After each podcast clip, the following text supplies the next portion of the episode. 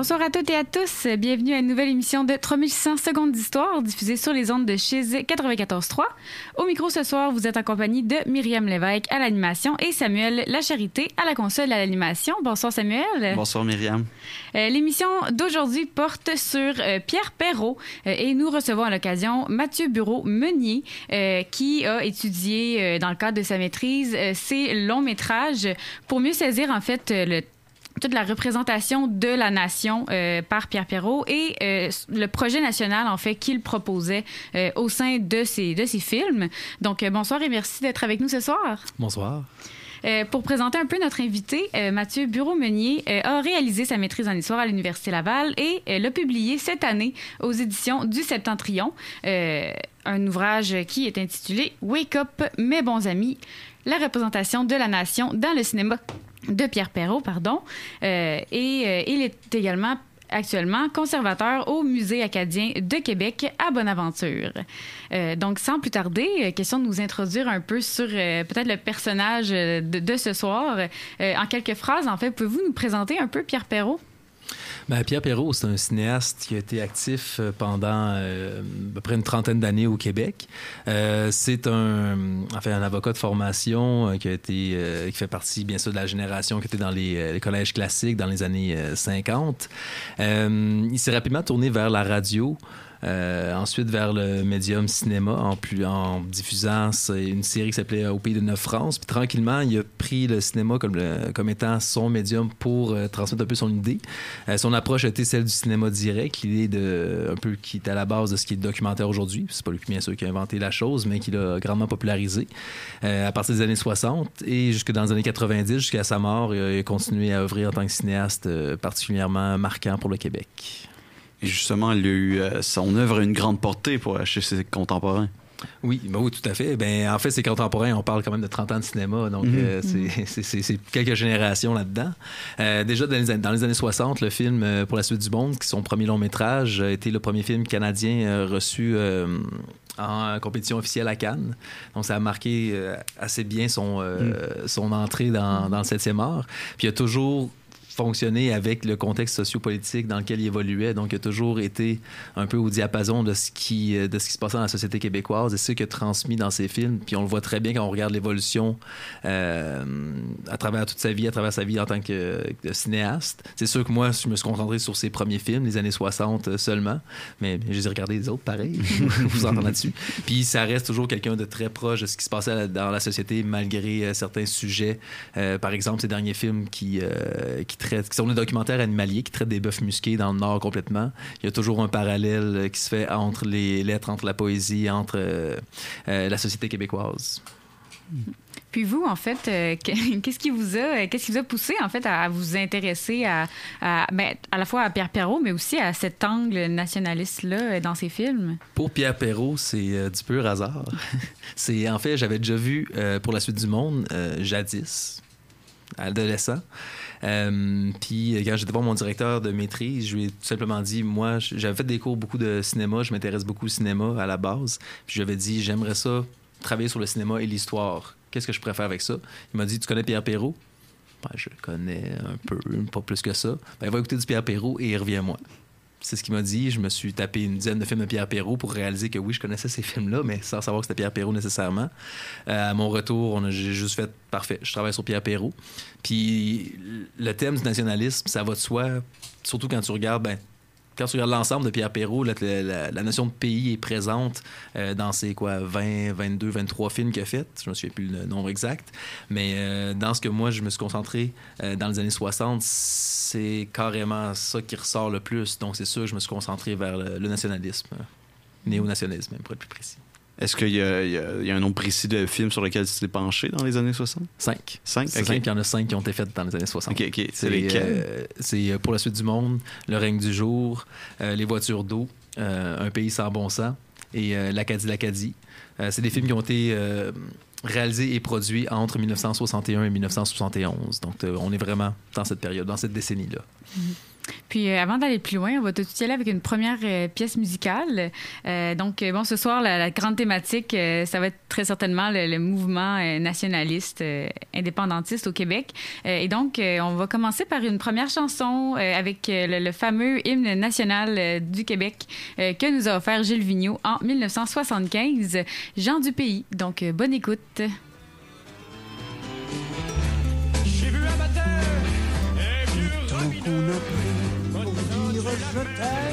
C'est le seul qui reste au bout de nos jours.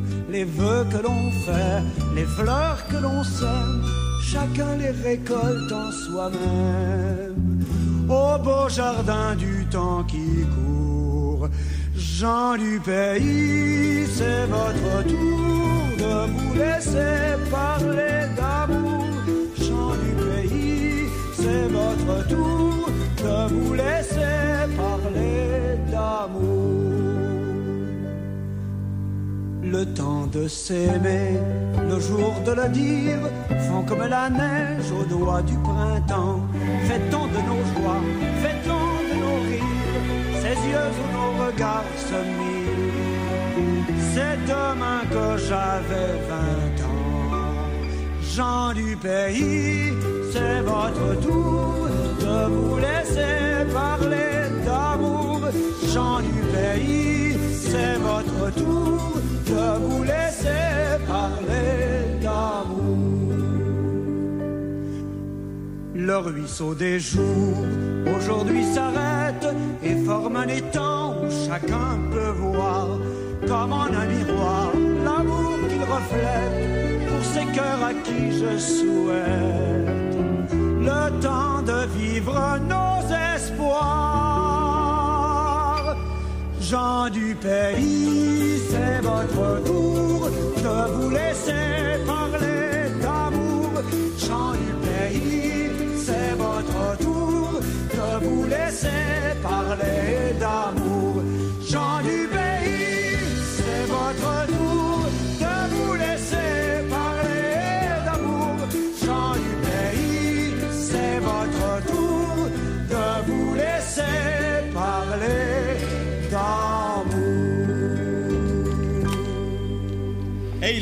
J'ai assez hâte au jour de l'an là. je pensais pas qu'un canot pouvait voler.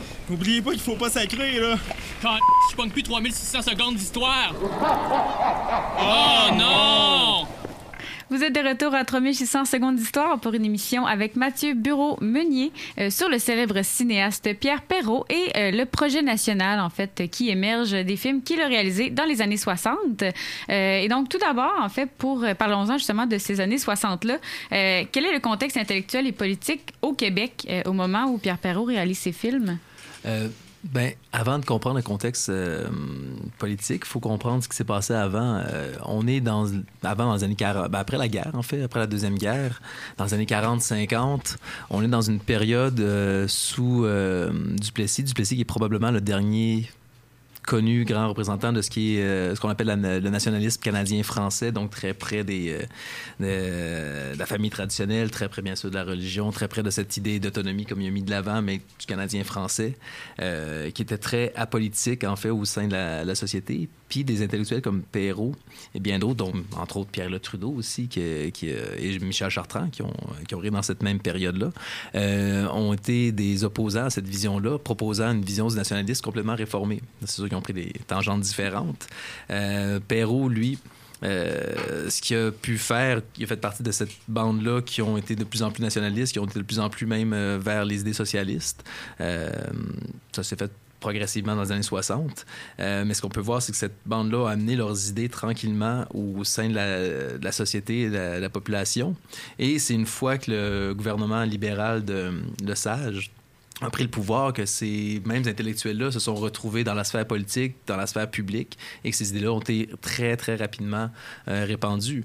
Euh, comme moi, je le souligne dans, dans le livre, je crois pas que la Révolution tranquille a commencé nécessairement avec le sage, ça a commencé un petit peu avant. Je dirais que le décès de Duplessis, l'arrivée de Paul Sauvé, et a déjà, avait déjà commencé à mettre ces idées-là dans la société en tant que telle. Donc, on précède un petit peu, mais le sage marque quand même un point assez, euh, assez frappant, un tournant assez évident euh, là-dedans. Donc, l'idée de ce qui se passait dans les années 60, c'est que l'idée que c'est les idées de ces intellectuels-là qui mettaient la nation euh, de l'avant, la nation canadienne-française, bien sûr, et aussi l'idée d'un État-providence qui se combinait ensemble, devenait plus seulement la manne d'une clique intellectuelle, mais bien un, un consensus social qui était maintenant répandu un peu partout. Et même après ça, à, la défaite de, de Lesage en 66 euh, par Daniel Johnson, ces idées-là étaient tellement bien ancrées que le parti euh, l'Union nationale, qui était très associé à Duplessis, a continué un peu cette vague-là. Donc, c'est un peu le contexte qu'on voit avec Perrault, c'est que lui, il essaie de mettre la... Il a essayé, en fait.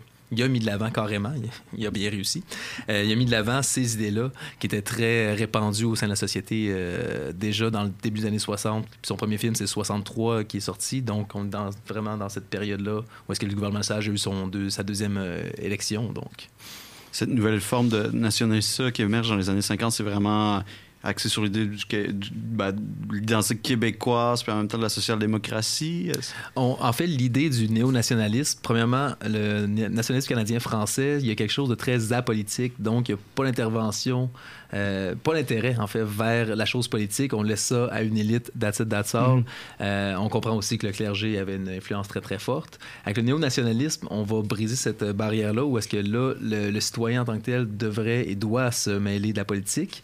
Et ce qu'on peut croire, c'est que c'est une combina- combinaison entre euh, l'idée de promotion des Canadiens français, on reste encore Canadiens français, la pro- promotion des Canadiens français, des francophones qui étaient dans une situation assez précaire dans les années 60, puis on parle quand même de 80-85 de la population euh, qui était relativement pauvre, ça, c'est dans, les faits. Et euh, j'ai bien dit relativement parce que. il y a- bien, sûr d'autres choses bien encore plus criantes si on parle des Autochtones, mais à cette époque-là, c'était pas la question. Euh, puis l'autre euh, l'autre côté, c'est l'idée de l'État-providence qui était euh, combinée à promouvoir les francophones. Donc c'est ça qu'on parle de néo-nationalisme qui qui était un peu l'opposé du nationalisme canadien-français. Et ces idées-là, ces idées-là, ces idées-là, pardon, qui ont été mises de l'avant beaucoup à partir des années fin 50, début 60.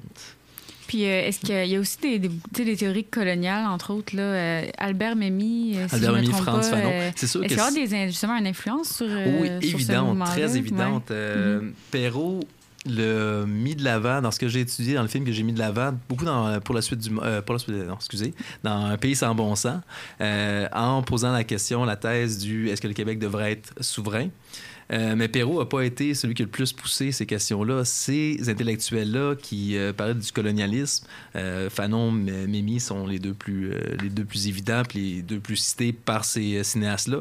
Euh, ont été mis beaucoup de l'avant par des Denis Arcand et des euh, Gilles Groux dans cette même début des années 70 là, ce même début des années 70 là, au point tel que même euh, c'est des films qui ont été censurés énormément.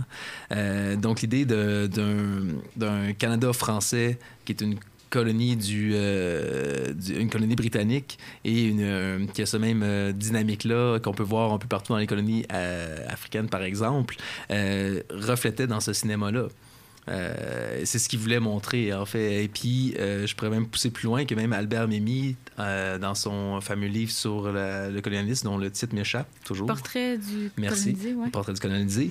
Il a fait une réédition en 72 dans laquelle il a rajouté un chapitre de plus sur le Canadien français, qui voyait encore une fois ces mêmes Ah, ouais. C'est ce, ce même rouage-là qu'il avait expliqué euh, avant. Euh, donc, effectivement, l'idée du euh, colonialisme et de l'anticolonialisme, plutôt, était très, très fréquente, mais on est dans un contexte où ça se prêtait. On voit, c'est la décolonisation, c'est euh, l'Algérie, c'est euh, Cuba. Euh, Donc, c'est un contexte social très, très fort. Après ça, de la fin des années 60, on a mis 68, euh, que ce soit aux États-Unis ou en France. Donc, c'est un contexte international dans lequel les Québécois entraient tout simplement, mais avec leur propre vécu. Est-ce que le, on imagine que le rôle du cinéma au Québec euh, est important dans la diffusion de ce- cette euh, pensée-là, là, euh, décoloniale un peu, puis euh, néo-nationaliste? Très important, Marc. De ce que je peux voir, ça a été très important, mais dans le sens où les cinéastes, ont, c'est ce qu'ils ont voulu mettre de l'avant. Euh, Pierre Perrault, moi, c'est sûr, je m'attarde à lui, mais il n'était pas tout seul là-dedans. Déjà, l'ONF, qui est une institution qui a été créée en 39 euh, pour l'effort de guerre, qui avait comme idée aussi de créer une espèce d'unité na- nationale euh, coast to coast. Euh, avait sa frange francophone qui était toujours un petit peu mis de côté, mais qui parlait fort, faut croire, euh, qui ont tranquillement pris, pris de plus en plus de pouvoir jusqu'au point tel où les euh, bu- bureaux ont déménagé à Montréal, je pense en 56, et en 64, si mes souvenirs sont bons, ça se peut que je me trompe, désolé pour ceux qui savent plus que moi.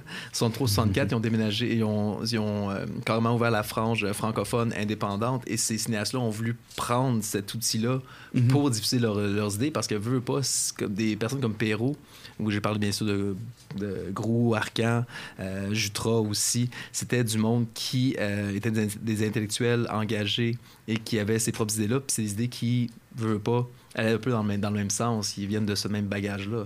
Donc effectivement, les- des, euh, des institutions comme l'ONF au niveau du cinéma, mais sinon le, le Devoir aussi, euh, l'Institut euh, d'histoire de l'Université de Montréal, c'est toutes des institutions qui ont mis de l'avant euh, les, euh, les propos euh, néo-nationalistes. Puis, euh, dans, dans votre analyse, en fait, des films, vous avez ressorti que euh, pour Perrault, en fait, il y a une certaine importance qui est, qui, qui- qui est portée euh, au- à la dénomination du peuple québécois par Perrault. En fait, que- quelle, quelle importance a ce- cette dénomination du peuple dans sa vision du projet national, euh, disons?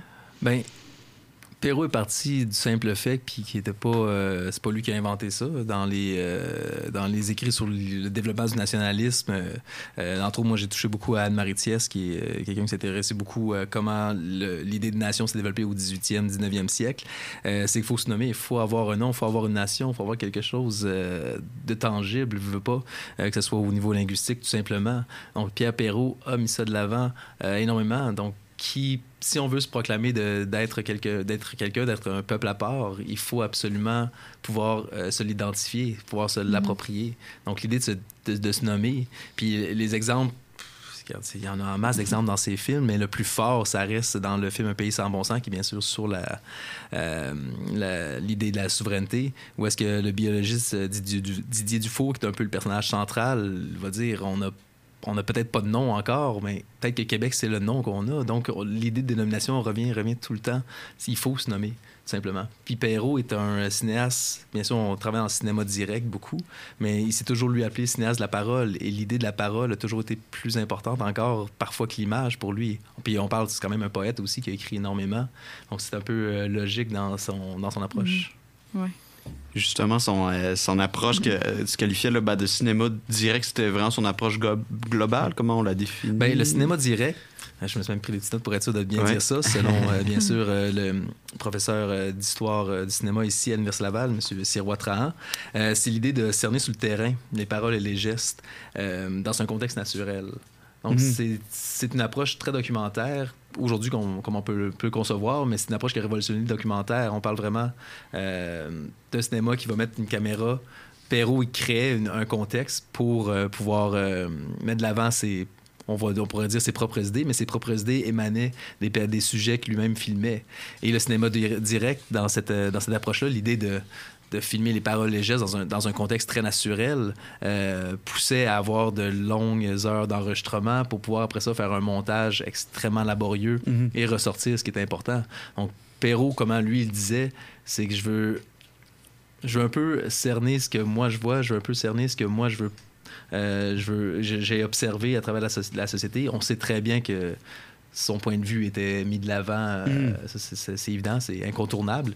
Mais l'idée restait quand même là de, de vouloir simplement cerner dans un état naturel ce qui se passait. Et, veux, veux pas, on est dans les années 60 où il y a une effervescence euh, qui, se, qui se voit pas seulement au niveau des intellectuels, mais au niveau de la population. Et Perrault a réussi à très bien le cerner quand même. Même en dirigeant sa caméra, ça venait assez naturellement chez les euh, protagonistes qui mettaient de l'avant.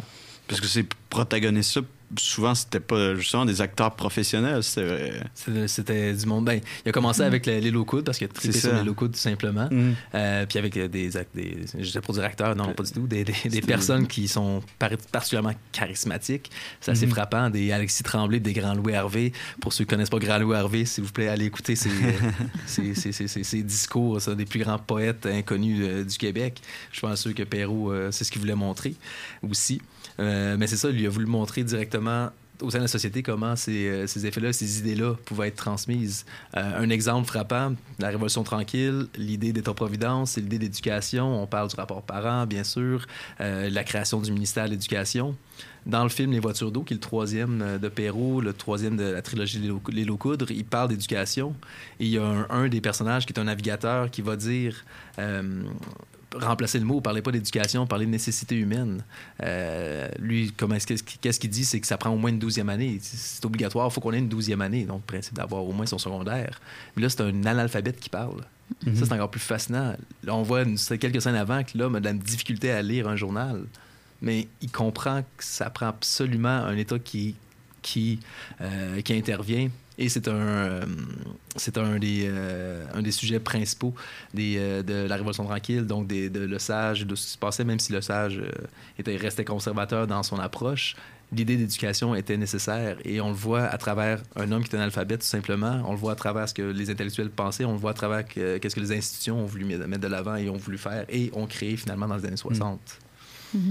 Puis, euh, si en fait, ben, la langue, donc, a vraiment une importance dans, dans sa vision, euh, la langue vernaculaire, justement, euh, ben, quelle, quelle importance ça va avoir euh, dans, dans sa vision nationale, en fait?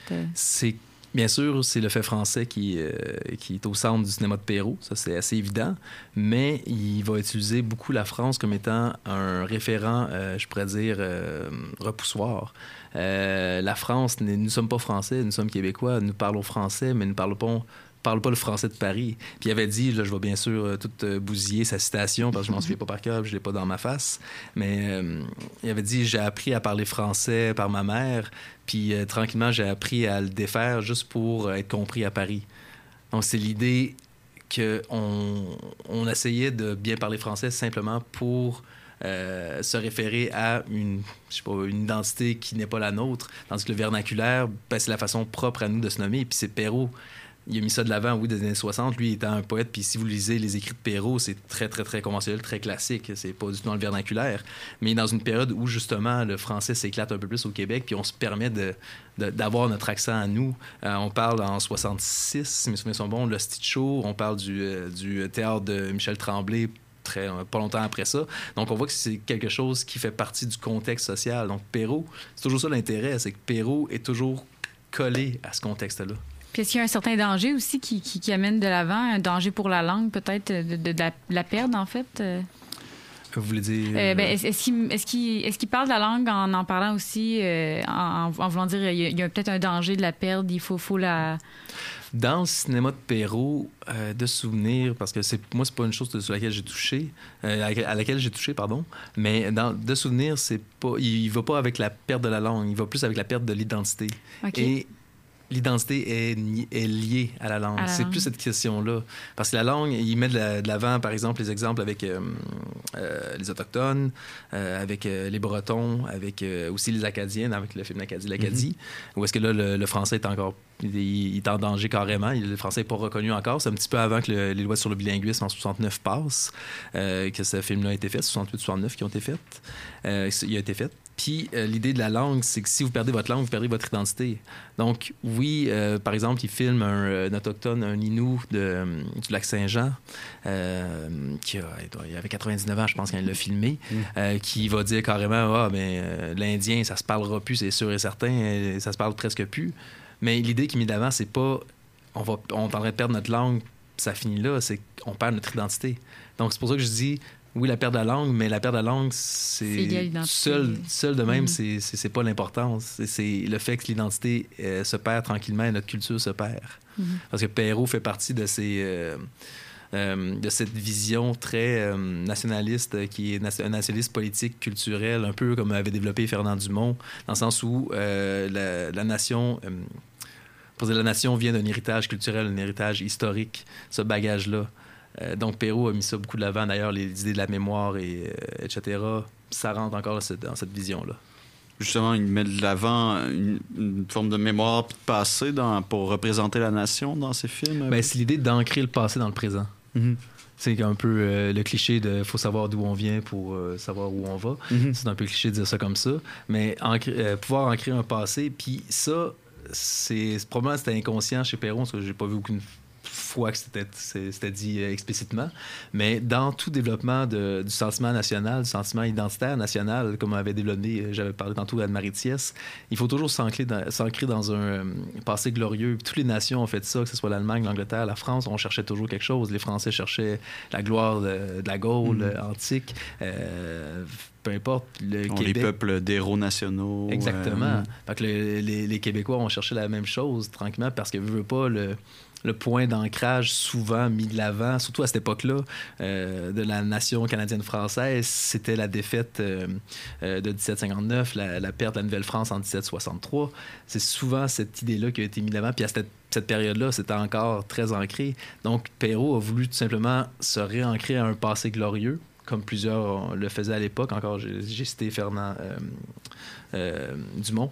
C'était un peu cette, ce même concept-là qu'il y avait à cette époque, bien sûr. Sa pensée a évolué comme celle de Perrault. Euh, mais on va s'ancrer dans un passé glorieux, donc on va s'ancrer dans un passé qui nous appartient à nous. Euh, pour la suite du monde, est un peu ça. Euh, on va recréer une, euh, un type Mhm. de pêche traditionnel qui se faisait plus à l'île depuis une quarantaine d'années à peu près. Euh, mais on va le recréer pour pouvoir s'en rappeler, pour pouvoir laisser les traces. Euh, puis les traces sont autant autant physiques que métaphoriques. Et d'ailleurs, le titre pour la suite du monde, c'est quand je parlais de Grand Louis Ouais. Hervé, le, le poète, ça vient de lui. Puis il dit Ah, on fait ça pour la suite du monde, pour, pour que les jeunes le sachent. C'est quoi qu'on fait? C'est quoi la pêche? Donc, toujours s'ancrer dans un passé, mais dans un contexte euh, actuel. Et même dans le film Le règne du jour, qui, ils vont retourner en France pour essayer de, de retrouver les traces, le, le barceau de ses ancêtres, comme dit si bien Alexis. Euh, il y a une belle scène qui regarde les menhirs. Puis là, Alexis explique, en lisant bien sûr probablement, un pamphlet, que les menhirs sont là depuis X milliers d'années, puis blablabla. Puis son fils, Léopold, commence à le contredire. Mais l'idée, c'est pas que Léopold est pas d'accord avec les faits en tant que tels, mais il est pas d'accord avec le fait qu'on fait juste ancrer. C'est pas juste du passé, c'est qu'on veut que le passé soit dans le présent. Et cette là est très forte pour ça. Donc, c'est l'idée du passé dans le présent. Le passé pour le passé, c'est pas utile selon Perrault. C'est, ça, ça en est pratiquement stérile. mhm. Puis on s'imagine que, que, que sa vision, en fait, s'ancre aussi dans la collectivité. euh. Oui, non, mais c'est, l'action est collective, c'est- Mhm. c'est, obligatoire. On parle quand même de quelqu'un qui frôlait, euh, qui frôlait bah, carrément dedans, dans les milieux euh, sociali- socialistes. Donc, c'est l'idée d'une communauté qui va développer, euh, qui va développer cette nation-là. Donc, c'est, obligatoire, ça, c'est sûr. Mhm. Et avant de poursuivre, on va y aller pour une seconde pièce musicale euh, avec l'excellente chanson de Robert Charlevoix intitulée L'indépendantriste qui euh, amène de manière assez cocasse euh, la- question de l'indépendance du Québec. Alors, bonne écoute. Elle enfile un bustier fleur de pour afficher son autonomie. Il repasse son t-shirt unifolié en bougonnant après les colonies. Elle trinque au bon roi François Ier. Il tête son scotch from the old country. Elle dit que tout ça, c'est sa faute à lui. Il ronfle tout seul dans son lit la nuit. Faut qu'on se sépare, il faut toi qui pars ou moi je te quitte. Prends le Pacifique, je garde l'Atlantique.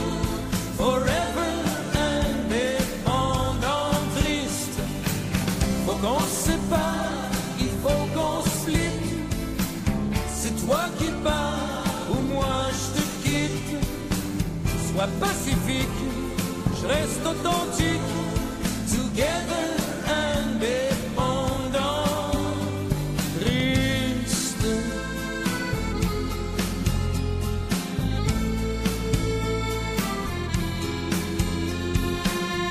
Chambre bleue, quand elle démaquille sa constitution, frère de vieille fille.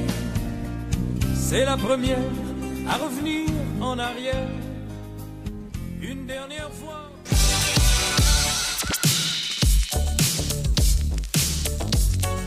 Vous écoutez Chiz 94.3 FM à Québec. Salut, ici Alex Baillargeon et je vous retrouve tous les mercredis à Chiz pour le deuxième service du Réchaud. Le Réchaud, c'est les grands titres de l'actualité commentés à ma manière qui ont retenu mon attention et que j'ai gardé pour vous au chaud sur mon Réchaud. On parle d'insolites, de télé, de techno, de cinéma et bien sûr des tendances du web de la semaine. Les mercredis dès 13h, syntonisez le deuxième service sur les ondes de Chiz 94.3. Sur une distance de 20 verres, la coupe vanille au bout du pied. Balle frappée solidement par White du côté gauche. Circuit! Les capitales qui reprennent les devants. Pour ton sport local, écoute Chiz 94.3. Ah, je suis brûlé. Comment ça? Ah, les festivals, c'est ben trop rochant. Je pense que j'ai exactement ce qu'il te faut. Du 11 au 13 juillet, Unit Sound te propose les After Do, trois fins de soirée de performances acoustiques et feutrées avec des artistes locaux pour bien clore tes journées de festival dans la proximité, le calme, la paix et la chaleur. Ça se passe dès minuit au Maestrom Saint-Roch. Rendez-vous sur la page Facebook de l'événement pour tous les détails. Une présentation du Maestrom Saint-Roch en collaboration avec Unit Sounds et Chiz 94.3. Saint-Anne, aie pitié de nous. Le cap tourmente approche et nous risquons de nous échouer. Chut! J'écoute 3600 secondes d'histoire. Priez plus tard. Vous êtes toujours sur les ondes de Chiz 94.3 pour une émission de 3600 secondes d'histoire sur le cinéma de Pierre Perrault, en compagnie de notre invité, l'historien Mathieu Bureau-Meunier. Euh, avant la pause, on a, euh, on a abordé en fait la, question de, de la dénomination du peuple qui est importante. Pour Perrault dans, dans, son projet national euh, que, que, M. Bureau-Meunier, justement, a analysé à travers ses films. Euh, mais il y a aussi... Euh, Perrault veut aussi, en fait, susciter un éveil chez, chez le peuple, d'où le, votre titre Wake Up, mes bons amis. Donc, justement, que- qu'est-ce qui pousse Perrault, en fait, à- ben, tout d'abord, peut-être à, à vouloir faire faire une prise de conscience au peuple québécois? Euh, dans li- li- l'idée de Perrault et de plusieurs cinéastes de l'époque, c'est que le- les Québécois sont une nation à part, euh, ben, représentent une nation à part entière plutôt.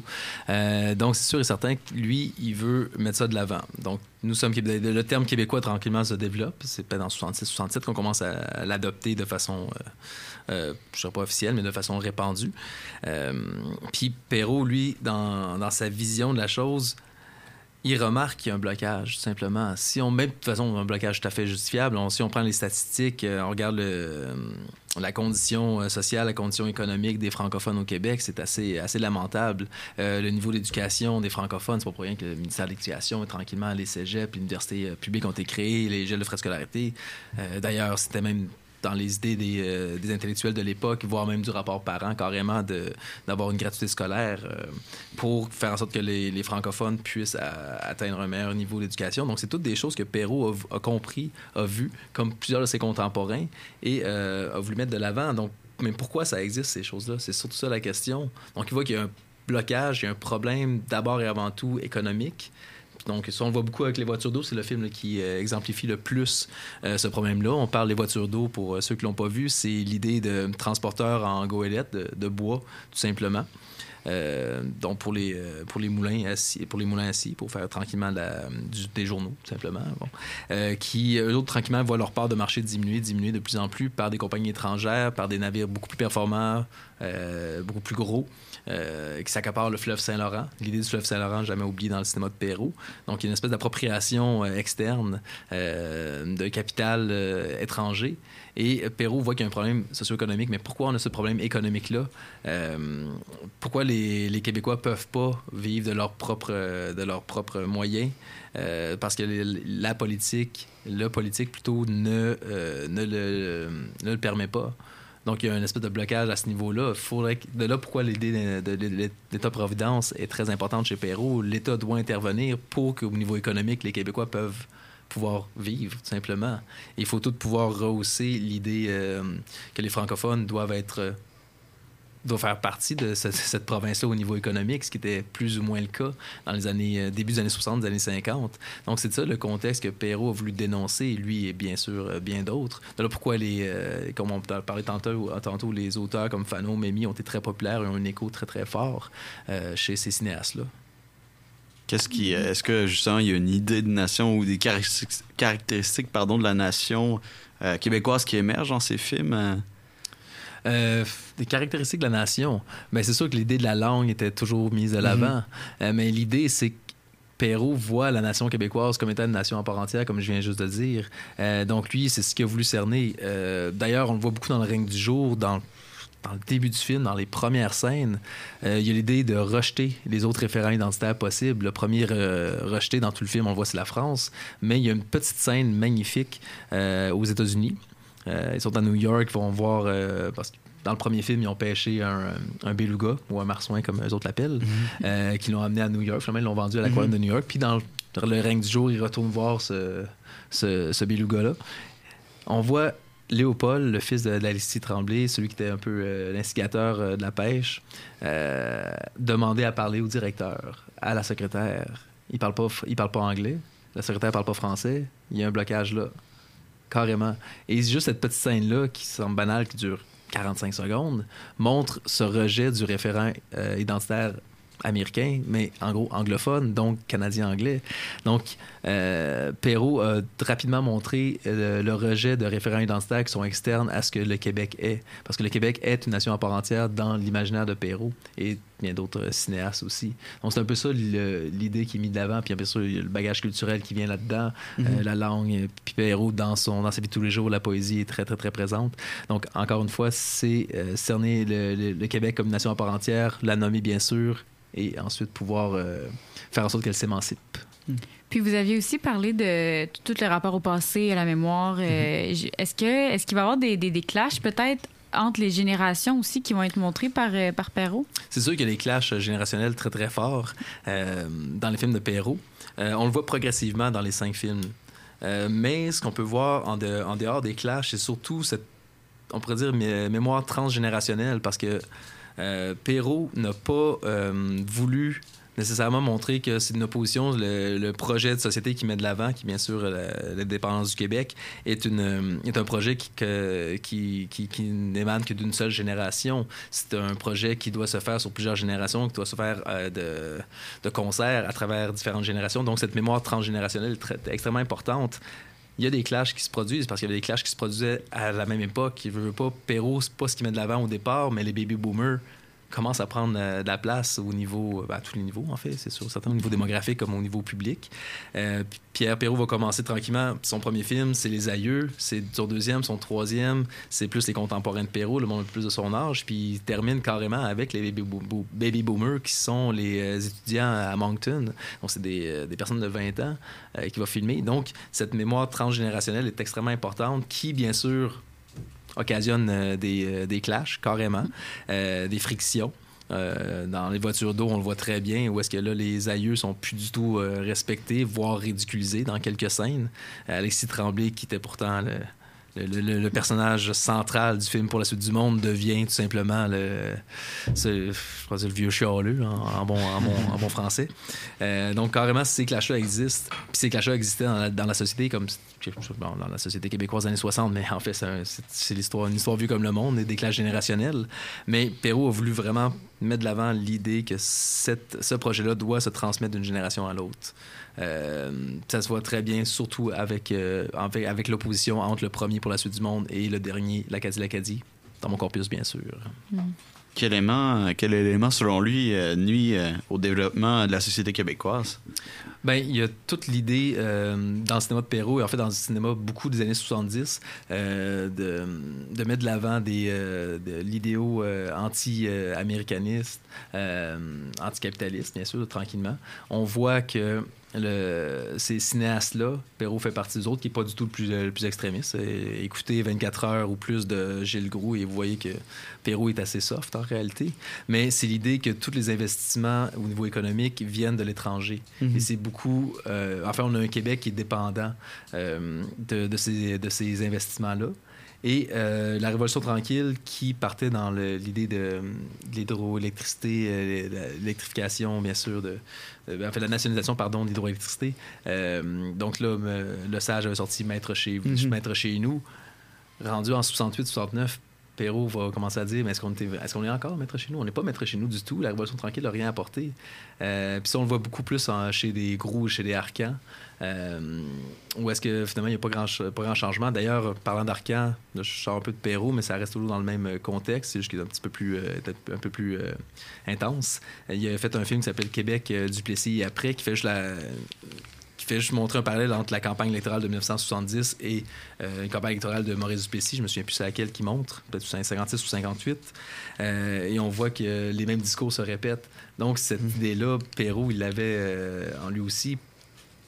Il y a des blocages. On ne réussit pas à devenir euh, maître chez nous parce que on n'est pas dans un milieu qui est propre à nous, on n'est pas dans un milieu qui nous permet, permet à notre épa- épanouissement. Puis dans le film Un pays sans bon sens, euh, le personnage central, Didier Dufour, le biologiste, va toujours partir de son point de départ, qui est... Partir de son point de départ, c'est bien dit.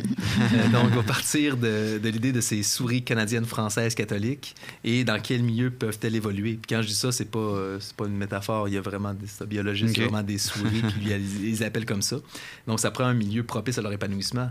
Et ce, ce gros parallèle-là se fait sur la société québécoise. Pour que la société québé- québécoise puisse s'épanouir, il faut qu'elle ait euh, les moyens pour le faire. Et les moyens, c'est l'État qui va pouvoir lui donner. D'ailleurs, ça fait partie de plusieurs recommandations de l'époque, l'État étant le seul capitaliste qui peut rivaliser aux, euh, aux différents investissements, aux différents capitalistes étrangers, américains, anglo-saxons, euh, qu'il y a au Québec. Puis, est-ce que Perrault va quand même proposer d'autres options? C'est pas le, le bon terme, mais en fait, qu'est-ce qu'il va proposer aux, aux Québécois euh, face à toutes ces injustices-là? Est-ce qu'il va euh, les, les revendications ou euh, Ben, la lui, violence? euh, Il va carrément dire que le fédéralisme n'est pas un cadre approprié pour l'épanouissement des Canadiens français. Et là, je, prends le terme Canadien-français, euh, qui était le terme jusque dans la fin des années 60, mais je le prends parce que même pour lui, les Canadiens français en dehors du Québec ne peuvent pas survivre dans, euh, ce, dans ce système fédéraliste canadien-là. Le, le film L'Acadie, l'Acadie euh, sert de preuve et sert de, En fait, le film L'Acadie, l'Acadie été carrément fait euh, sur le principe que le Québec est un pays externe. Et ça, c'est dit même par les protagonistes, c'est dit par Perrault. Et là, tranquillement, dans, surtout dans les deux derniers films, on voit l'idée de révolte euh, qui sort euh, de plus en plus. Donc, ça correspond aussi avec la- ce qui se passe dans la société, où est-ce que l'idée euh, de, voir de violence pour aboutir à ses fins devenait de plus en plus présente. On s'entend que ça a été très, très, très doux euh, au Québec. Euh, l'idée de terrorisme, euh, même si on parle du FLQ de 1970, on peut à peine l'appliquer selon les, théoriciens du terrorisme par leurs moyens de pression, par leur organisation. Mais reste que les idées de révolte vont être là. On le voit avec certains exemples, entre autres un garage, un garagiste, un mécanicien, mécanicien, un mécanicien, je m'en souviens plus, ah, Lepage, bon, je me souviens de son nom, Lepage dans pays sans bon sens, euh, qui va carrément dire, ben, euh, s'il faut, je vais prendre la carabine pour qu'on puisse avoir atteindre, pour être, juste respecté. Le pire qu'ils vont me faire, c'est qu'ils vont me mettre dans, vont me tuer, puis on va tout y aller dans ce trou-là. Déjà, ce message-là d'un mécanicien de cette île, si mes souvenirs sont bons, va témoigner de cette, cette un peu cette haine-là, cette, euh, cette- tranquillement cette révolte-là qui s'installe, où le plus fort, c'est Bernard Gauvin, étudiant à Moncton dans l'Acadie l'Acadie qui va dire euh, je suis contre la violence mais si euh, je vois un peuple se faire écraser euh, ben euh, même si j'aime pas ça ben je vais être pour la violence donc on voit que l'idée de révolte chez les protagonistes autant que dans la société et ce que Perrault veut transmettre est effectivement présente. Donc le fédéralisme ne marche pas on est bloqué il faut faire quelque chose et ça va jusque-là. Puis comme j'ai parlé avec Gilles Groux, Denis Arcan, euh, c'est encore plus fort chez ces cinéastes-là. D'ailleurs, il, y a eu- il y a eu de la censure dans ces films-là, même si le bureau de la censure euh, au Québec euh, a officiellement euh, mis, terminé en quoi, 67, si mes souvenirs sont bons. Dans les années 70, il y avait quand même une forme de censure Ah ouais. très, très, très présente. Les films ont été refusés de diffusion pendant plusieurs années, des scènes ont été coupées. C'est sûr qu'on parle de films qui ont été faits par l'ONF, donc un organisme bien sûr euh, public, Euh, mais quand même, la censure était présente parce que c'est des films qui dérangeaient. Puis Un pays sans bon sens est un exemple de film qui dérangeait énormément. Puis, euh, Perrault va illustrer aussi la dépossession, on peut dire, des Québécois dans ses films. Co- comment, en fait, ça va se mettre en place, puis comment ça rejoint un peu son, son projet d'émancipation nationale? Mais on euh, revient un peu à ce qu'on disait tantôt avec la question de la langue, que la perte de la langue est en fait une perte d'identité. Euh, donc, dans un, dans un Québec qui, euh, en fait, dans, un Québec minoritaire francophone au sein d'un État fédéral, euh, la langue, tranquillement, selon Perrault, va euh, vers une disparition. Donc, donc l'identité québécoise, va, donc canadienne-française, va disparaître tranquillement. C'est un peu ça que lui veut mettre de l'avant, veut prouver un peu aux personnes. Puis par le fait, pour le faire, pardon, il va prendre ces exemples externes qui sont les Autochtones. Euh, donc, il va bien sûr voir les Inuits sur la côte nord, les Inuits euh, au lac Saint-Jean, euh, les Acadiens avec l'Acadie de l'Acadie, qui montrent que c'est pas un cadre propice, puis si on fait rien, on va disparaître. Et il va le montrer avec les Bretons, euh, qui d'ailleurs euh, sont assez intéressants dans un pays sans bon sens. Euh, c'est Maëva, si je me souviens bon, c'était une journaliste euh, bretonne qui, euh, qui, est qui a pris beaucoup de place euh, dans le, dans le film de Pérou, puis qui exemplifie qu'est-ce qui se passe à un peuple qui prend pas qui prend pas en charge son propre destin. Donc la dépossession est plutôt l'idée de ce qui pourrait arriver aux Québécois. Puis l'image la plus frappante, c'est une métaphore très forte, les euh, métaphores très forts. J'aime ça les jeux que je fais depuis tantôt c'est une métaphore assez intéressante avec les caribous. On montre les caribous qui errent dans un, dans un pays hiver, euh, euh, hivernal où est-ce que c'est très froid, exactement. L'image est super belle, mais l'idée de la survivance et l'idée de la dépossession est toujours présente dans cette image-là, comme dans toutes les images. C'est le fleuve Saint-Laurent, c'en est une autre, où est-ce qu'on voit juste des navires à consonance anglophone sur le fleuve, donc on perd le fleuve, on, on ne possède plus le fleuve, on, on ne possède plus notre territoire, on ne possède plus notre langue. Donc c'est un peu ça l'idée de Perrault, c'est toujours un avertissement. Il faut faire quelque chose avant de disparaître. Puis cette chose-là, c'est l'indépendance, justement. Selon, C'est ce que... selon Perrault, c'est l'indépendance qui est obligatoire euh, pour, que le Québec, pour que les Québécois, en fait, parce que c'est toujours le- une nation est un peuple, d'abord et avant tout. Euh, donc pour que les Québécois puissent s'émanciper et puissent euh, vraiment exister, carrément. Puis à cette époque, justement, est-ce que la, la question de l'indépendance est quand même. Est-ce qu'elle est en émergence? On a parlé un peu d'Arcan et tout, mais Mm-hmm. est-ce que c'est est -ce un- parmi tant d'autres, en fait, qui, qui propose euh, cette euh, voie-là pour le Québec? Euh, ben, en fait, la question de l'indépendance était présente déjà euh, avant la Révolution tranquille. Euh, le premier parti politique euh, officiellement indépendantiste, c'était l'Alliance Laurentienne. Puis on parle de 55, si mes souvenirs sont bons, qui était bien sûr un parti politique euh, très, très de droite, qui restait dans les idées très canadiennes-françaises, un peu à la Duplessis, mais lui, il allait plus loin. Euh, c'était pas juste l'autonomie, c'était l'indépendance. Puis il y a des membres de ce parti-là qui ont quitté parce qu'ils n'aimaient pas trop cette tendance traditionnaliste et qui ont, euh, ils ont fondé tranquillement le ARIN, le Rassemblement pour l'indépendance nationale. Puis on est en 60. 61, 62, 63. Euh, toujours l'année précise. Euh, mais c'est le début des années 60. En même temps, le- on a plusieurs... euh, ben, le FLQ, d'ailleurs, euh, qui, s'est fondé en 63, qui était Front de libération du Québec. Donc, on voit plusieurs euh, organismes, tranquillement, les revues comme Parti pris, qui mettaient de l'avant l'idée d'indépendance, mais ça restait quand même quelque chose de très marginal. Euh, René Lévesque a fondé le mouvement Souveraineté Association en 67. Encore une fois, ça reste un peu plus de côté, mais là, on commence à avoir une institutionnal- institutionnalisation de la chose. Fondation du Parti québécois en 68, première élection en 70, premier euh, membre du Parti québécois qui ont été élus, euh, 73. Donc, on voit que c'est quelque chose de très progressif, qui a toujours été présent dans cette période-là étudiée, mais c'est surtout dans, les années 70 que, ça s'est concrétisé. Et dans le cinéma, on peut le voir aussi.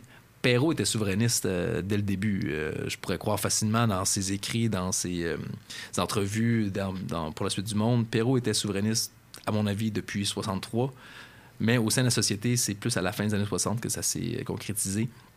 Euh, donc, l'idée de projet de Perrault euh, a été mis de l'avant et a été accepté par une plus grande masse. Et d'ailleurs, son film le plus direct sur l'indépendantisme, c'est un pays sans bon sens qui, après la sixième minute à peu près, euh, dit carrément que le Québec devrait être indépendant par l'entremise d'un avocat de Toronto. Toujours assez intéressant. Euh, mais on voit que là, c'est ancré, c'est ça. Donc, le Québec doit être indép- indépendant. Maintenant, pourquoi et comment? Donc, c'est quelque chose qui est assez. Comme j'ai dit encore une fois, je reviens sur le fait que Perrault, l'intérêt, c'est qu'il colle avec la réalité socio-politique euh, dans laquelle il évolue. Puis, euh, en fait, comment il va proposer, euh, on parlait de, de collectivité tantôt, comment il va proposer son projet collectif dans ses films? Est-ce qu'il va passer par les protagonistes, peut-être, de, de- les- dans les scènes?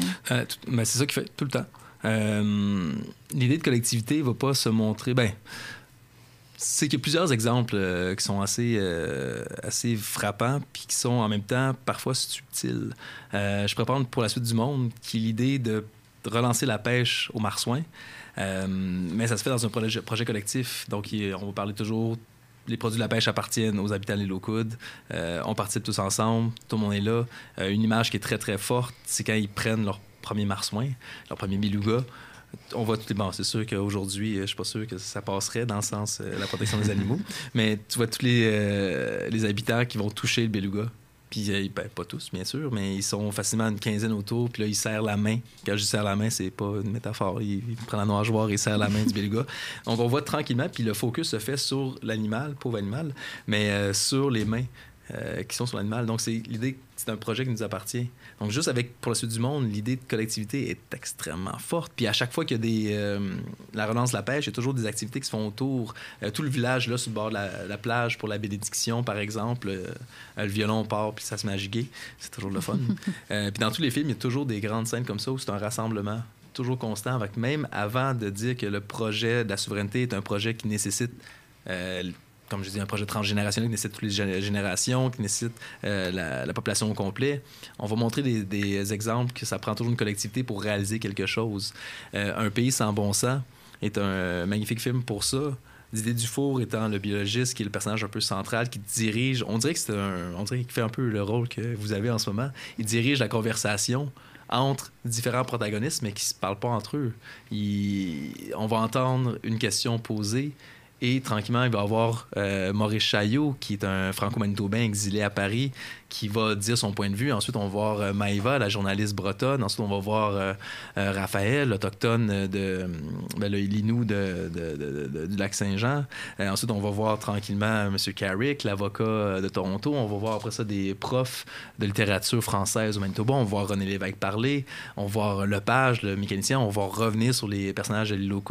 Donc, c'est une espèce de de grandes conversations entre plusieurs personnes euh, grâce à l'entremise du montage et de ce Didier Dufour qui devient une espèce d'intervieweur là-dedans. Je peux prendre ce terme-là, peut-être que c'est mal dit, mais euh, bref, c'est un peu ça, cette idée-là, que tranquillement, ensemble, on construit cette collectivité-là. Puis l'Acadie, l'Acadie se voit aussi encore cette même continuité-là. Tout projet est un projet collectif. Puis si on veut, par exemple, euh, bloquer les frais de scolarité, ce qu'ils veulent faire à Moncton, il faut qu'on le fasse ensemble, faut qu'on reste unis ensemble. Si on veut que le français soit reconnu à Moncton, comme au Nouveau-Brunswick, il faut qu'on le fasse ensemble. C'est toujours le discours qui est mis de l'avant par les étudiants. Donc, en même temps, qui est accepté et qui est voulu par Perrault. Pas pour rien que c'est ces mêmes étudiants-là qui reviennent tout le temps, c'est que l'idée de collectivité va être là. Il n'y a pas filmé les étudiants, au contraire, qui ils ont plus une approche, on pourrait dire, euh, euh, conservatrice. Euh, donc, ben, conservatrice dans les, dans, dans les idées euh, de l'époque, donc conservatrice étant plus centrée vers une tradition, étant plus neutre, étant plus reculée, ne voulant moins, voulant moins euh, impliquer au niveau politique les étudiants. C'est pas sur ça qu'il a focusé. Il a focusé sur des étudiants qui sont euh, qui poussent de l'avant la collectivité, qui poussent de l'avant les idées que Perrault lui-même avait en tête. Mais là, c'est une génération, la génération plus jeune, la gé- génération des bébés boomers qui vont le dire. Mm. Ce que Perrault, lui, qui est plus vieux, bien sûr, euh, avait lui-même en tête. Donc, cette idée de collectivité-là est toujours présente dans son cinéma, puis même on le voit dans les autres films euh, par après. Ces collectivités-là, elles ont euh, souvent des territoires, justement. C'est quoi la- quelle est l'importance de la, notion de territoire dans ces films? Tu parlais notamment du Saint-Laurent, par exemple. Mais le territoire, c'est. euh, faut comprendre. ben, c'est sûr que Perrault définit son projet euh, selon un territoire géopolitiquement défini, le Québec. Ça, euh, ça, pour lui, c'est très clair. Euh, mais le territoire va au-delà du simple, des simples frontières. Le territoire, c'est une langue. Le territoire, c'est une culture. Le territoire, c'est ce qu'il faut s'approprier. Euh, parfois, c'est quelque chose de- de- qui n'est pas tangible, tout simplement. Ça peut simplement faire partie de de tout ce qui nous habite, de tout ce qui, euh, fait partie de notre vécu, que ce soit euh, l'hiver, que ce soit, comme, on a dit, le fleuve, euh, toute cette, image, cet imaginaire-là qui, euh, nourrit euh, la population qui le vit carrément. Donc, l'idée de territoire de Perrault, oui, il centre sur le Québec, mais il va au-delà de ça. Mais surtout, ce qu'il va faire comme avertissement, puis ça, c'est pas lui qui le dit explicitement, c'est euh, justement la Bretonne, euh, Maëva, la journaliste, qui va dire il faut faire attention, il y a un réflexe euh, que les nations soumises euh, à des, su- des supranations euh, vont toujours avoir, c'est se replier sur son patelin, son village, sur ce qui est le plus proche possible, parce que le sentiment national va avoir été détruit. C'est un réflexe qu'il faut tout à fait éviter. Et euh, ça, on le voit tranquillement dans le film Un, Un pays sans bon sens, parce qu'il y a une, grande évolution dans la pensée, entre autres, de Didier euh, Dufour, qui va carrément parler de lui, son territoire, rendu à certaines limites, c'est, à une certaine limite, c'est, c'est, Charlevoix, tout simplement. C'est, mon coin de rue, c'est, une odeur. Euh, puis lui, il dit d'une façon tout à fait magnifique, c'est quelque chose qui se bucolise, tout simplement. Mais Perrault met cet avertissement-là. faut pas se centrer sur ce petit territoire-là, sur cette idée de centrer sur l'individu. Et là, on revient sur la collectivité. Il faut aller chercher l'ensemble de la population québécoise euh, pour créer son projet. Fait que lui, Perrault définit très bien au niveau géopolitique, mais ça va au-delà de simplement les frontières. C'est Mhm. que c'est le peuple, parce qu'une nation est un peuple d'abord et avant tout, comme j'ai dit euh, pour la deuxième fois maintenant. Puis euh, peut-être pour, euh, pour conclure euh, l'émission déjà, en fait, avec tout, ce que vous avez analysé justement des films, qu'est-ce que la vision nationale de Perrault nous apprend sur cette partie de, l'histoire du Québec? En fait, là, toute l'idée de la Révolution tranquille, les mouvements néo-nationalistes, la décennie 60. euh, Ben, déjà en partant, tout le monde, ben, tout le monde, pratiquement tout le monde connaît la Révolution tranquille. On peut la cerner, on peut comme savoir à peu près c'est quoi. Mais on réalise qu'en qu'en étudiant la chose, qu'il n'y a aucun consensus qui est fait là-dessus. Euh, il va y avoir euh, des, euh, des, des, des sociologues, des politologues, des historiens qui vont dire que ça a carrément changé la face du Québec. D'autres vont dire, mais en réalité, c'est juste simplement une continuité de ce qui se passait avant. La Révolution tranquille, moi, je l'ai cerné selon l'historienne Lucia Ferretti. Je suis tout à fait d'accord avec elle, entre pas mal 59-68 même si les dates sont toujours euh, variables, ben, d'autres vont la mettre carrément les, euh, les mandats de l'Osage, 60-66. Euh, d'autres historiens vont la pousser jusqu'en 80, voire 95. Donc, même si c'est quelque chose de connu, on a de la difficulté à définir cette, cette espèce de, de bébite historique-là qui est la Révolution tranquille. Donc, continuer des approches euh, qui, di- qui diffèrent un peu de ce qui est la norme euh, va toujours euh, être utile. Puis quand je dis différer de la norme, l'approche de mettre l'avant des, des films comme source archivistique, je suis pas le premier, je suis pas le seul qui l'a fait. Yves Levert, c'est probablement un de ceux qui a été le plus important dans la discipline, mais ça reste une discipli- discipline qui est pas tant exploitée par les, qué- les, les historiens québécois.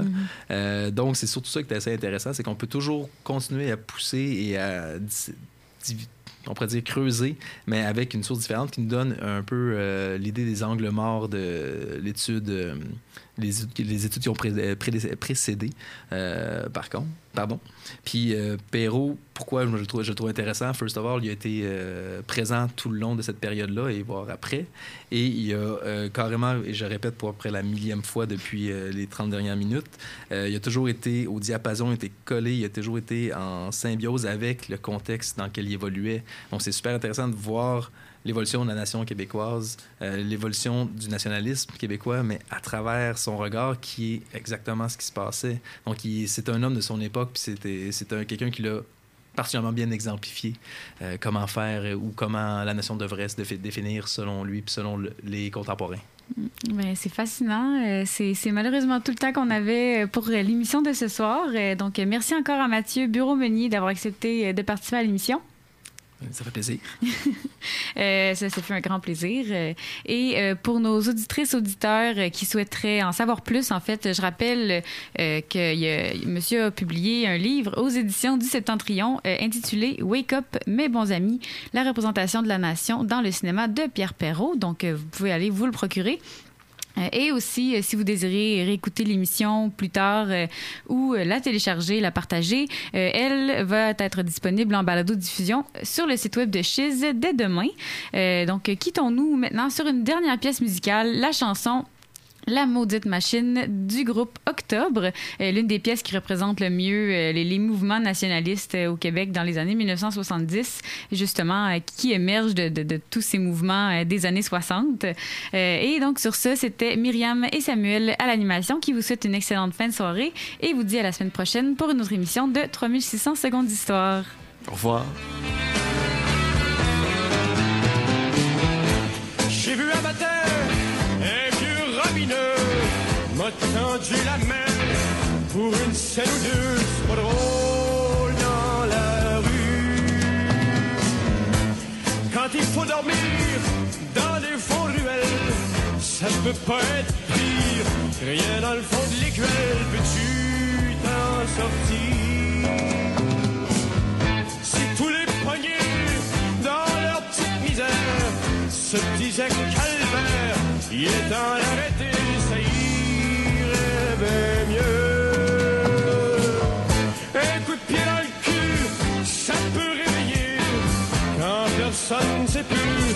Pourquoi travailler, c'est donc